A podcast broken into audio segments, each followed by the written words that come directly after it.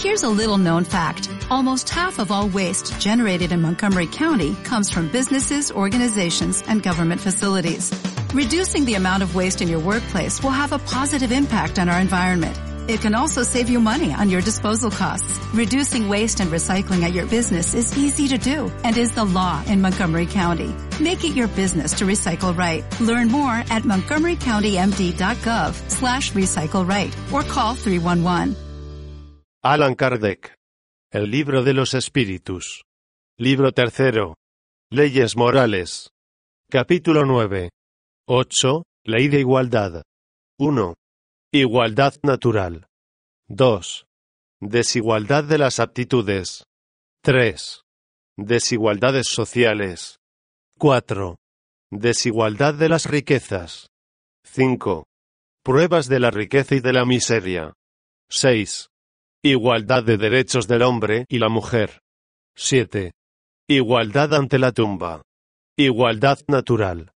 803. Los hombres. ¿Son todos iguales ante Dios? Sí, todos tienden hacia el mismo objetivo, y Dios ha creado sus leyes para todos. Con frecuencia decís, el sol sale para todos, y expresáis una verdad más importante y más general de lo que pensáis. Todos los hombres se hallan sometidos a las mismas leyes de la naturaleza. Todos nacen con la misma debilidad, están sujetos a los mismos dolores, y el cuerpo del rico se destruye tanto como el del pobre. Así pues, Dios no ha otorgado a ningún hombre una superioridad natural, ni por el nacimiento ni por la muerte.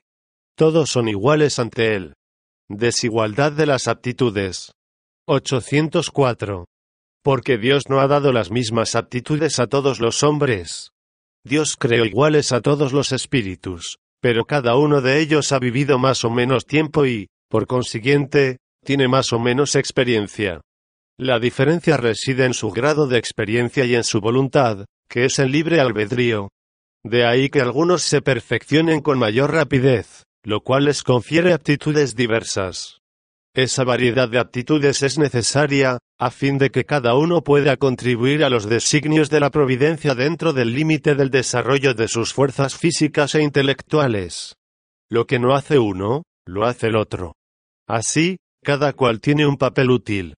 Además, dado que todos los mundos son solidarios entre sí, es preciso que los habitantes de los mundos superiores, mundos que en su mayoría han sido creados antes que el vuestro, vengan a habitar en la tierra para daros el ejemplo. Veas el párrafo 361. 805.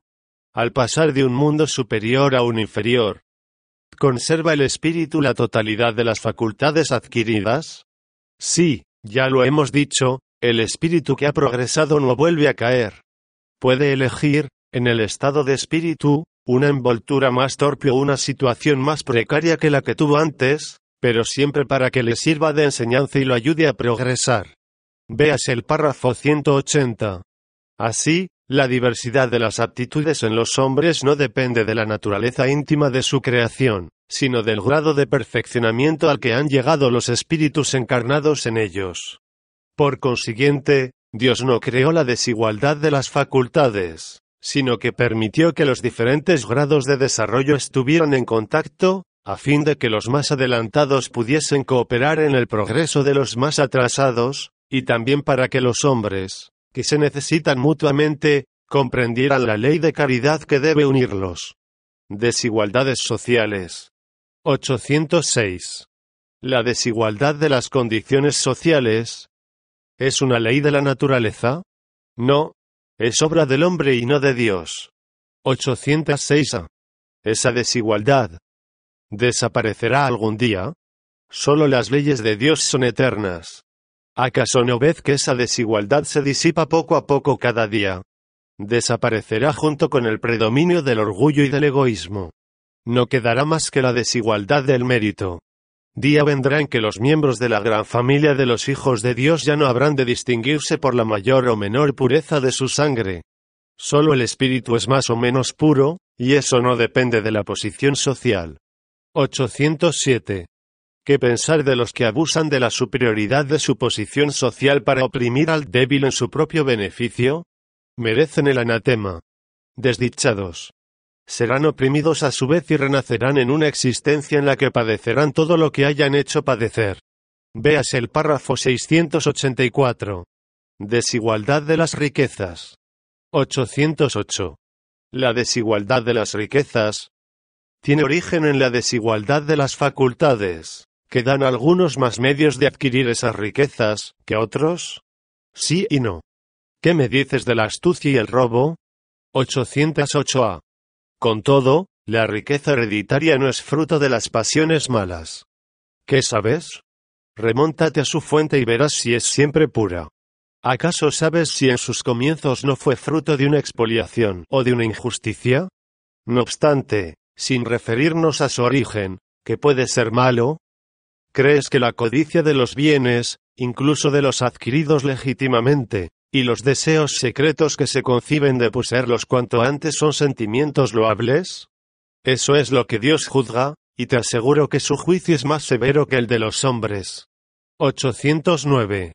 Si una fortuna ha sido mala vida en su origen, los que la heredan más tarde, ¿son responsables de ello? No cabe duda de que no son responsables del mal que otros han hecho, menos aún si lo ignoran.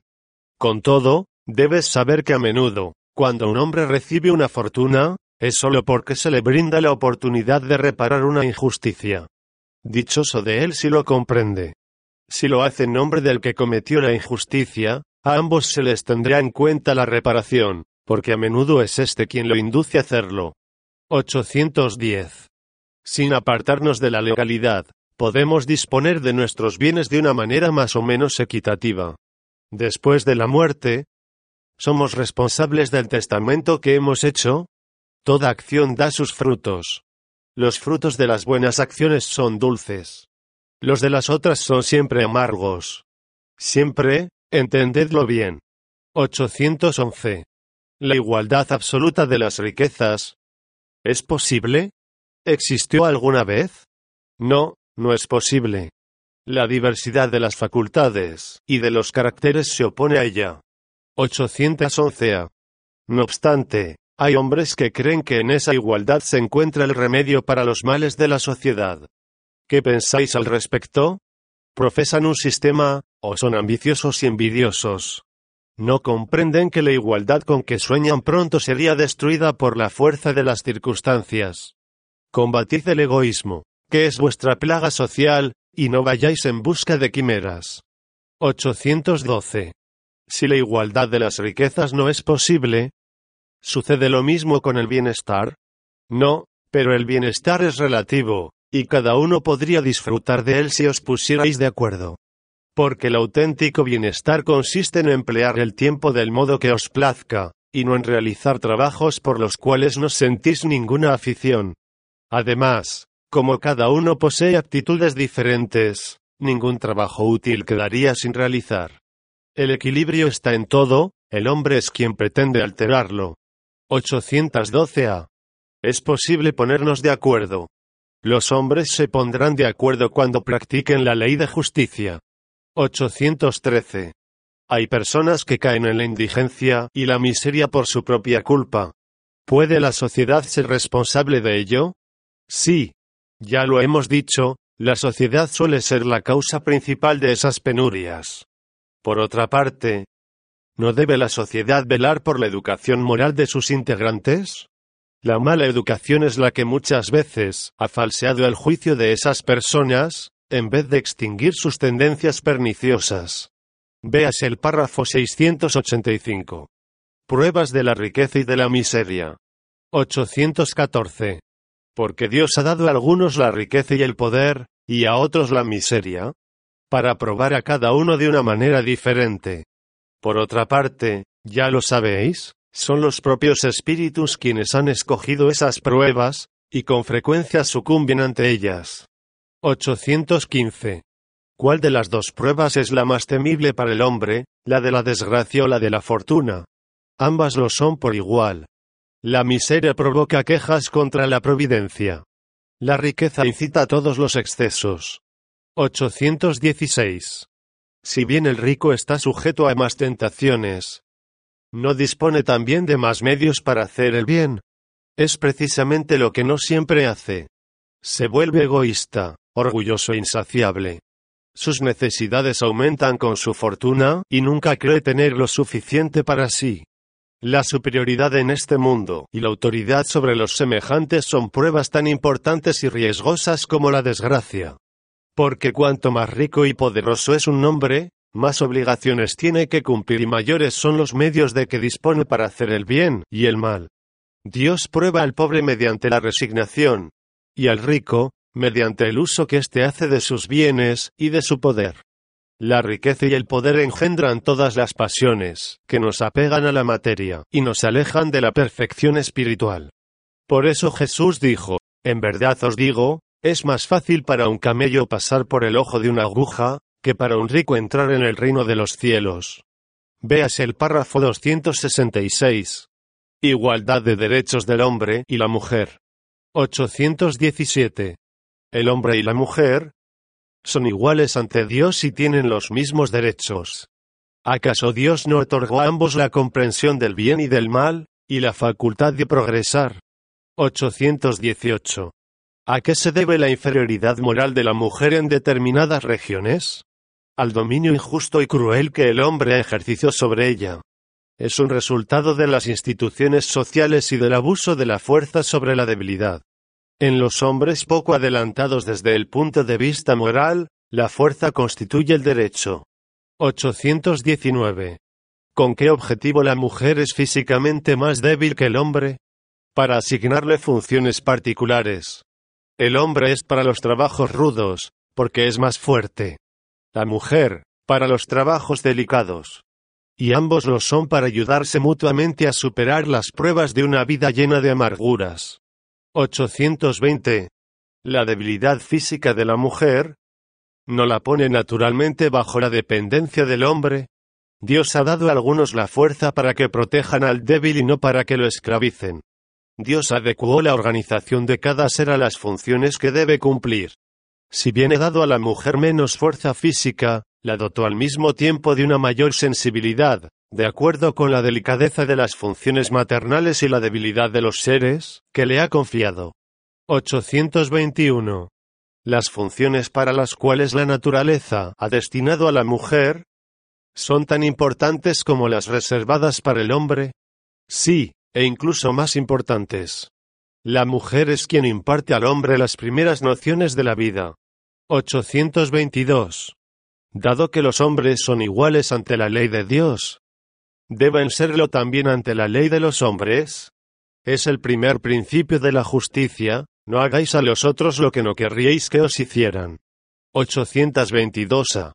Según esto, para que una legislación sea perfectamente justa, debe consagrar la igualdad de derechos del hombre y la mujer. De derechos, sí. De funciones, no.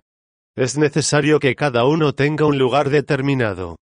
Ocúpese el hombre de lo exterior y la mujer de lo interior, cada cual según sus aptitudes.